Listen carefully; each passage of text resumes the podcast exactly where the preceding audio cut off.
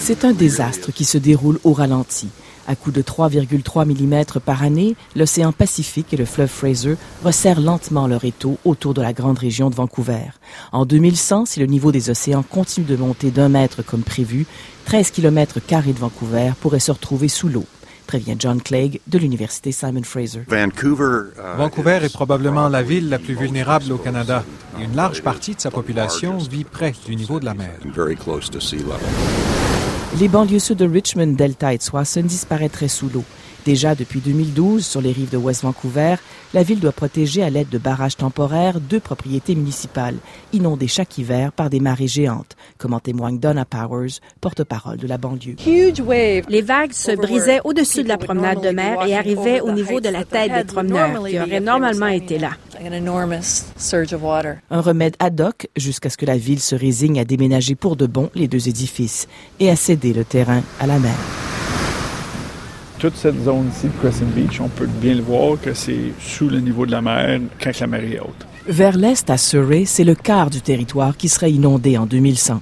Les quelques 1200 résidents de la communauté de Crescent Beach, sise sur une péninsule de sable, auront des choix à faire, explique le directeur général de Surrey, Vincent Lalonde. Il y a plusieurs stratégies, comme euh, des îles barrières pour réduire euh, l'impact des marées. je qualifierais de travaux plus lourds, ce serait de protéger l'ensemble de la baie, mode baie avec des grosses digues et des barrages. On pourrait, par exemple, élever les digues. Et puis la quatrième solution, ce serait simplement de déménager les gens. Donc on appelle ça une stratégie de retraite, mais de retraite planifiée et à long terme. La plupart des gens sont venus ici pour voir la mer de leur maison. Euh, donc, à tous les fois qu'on fait des travaux pour euh, rehausser les digues, c'est pas nécessairement bien perçu. Dont l'importance d'étudier tous les paramètres qu'on pourrait faire pour le changement climatique. En attendant, toute nouvelle maison doit être construite sur un remblai d'un mètre de hauteur et la cuisine et les salles de bain installées aux étages supérieurs pour limiter le coût de rénovation lors d'une éventuelle inondation. À Vancouver, on prévoit la construction de petites digues et de bermes pour amortir les vagues, des travaux qui commenceraient dès 2025. La ville de Richmond, elle, construite à un mètre au-dessus du niveau de la mer sur une plaine inondable entourée d'eau, s'enfonce dans la croûte terrestre au rythme d'un à deux millimètres par année. Même l'élaboré système de digues et de pompes construit il y a plus de 70 ans ne rassure pas complètement le résident Brett Peters. Ce n'est pas une grande marge de sécurité. S'il devait y avoir une de ces grosses tempêtes.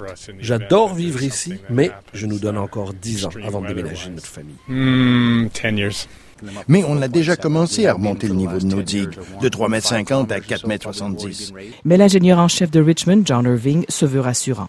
Avec les améliorations déjà entamées aux digues et aux pompes, Richmond prévoit pouvoir faire face à la hausse prévue du niveau de la mer dans 30 ans, bien avant toutes les autres municipalités de la vallée du Fraser, au coût de plus de 10 milliards de dollars.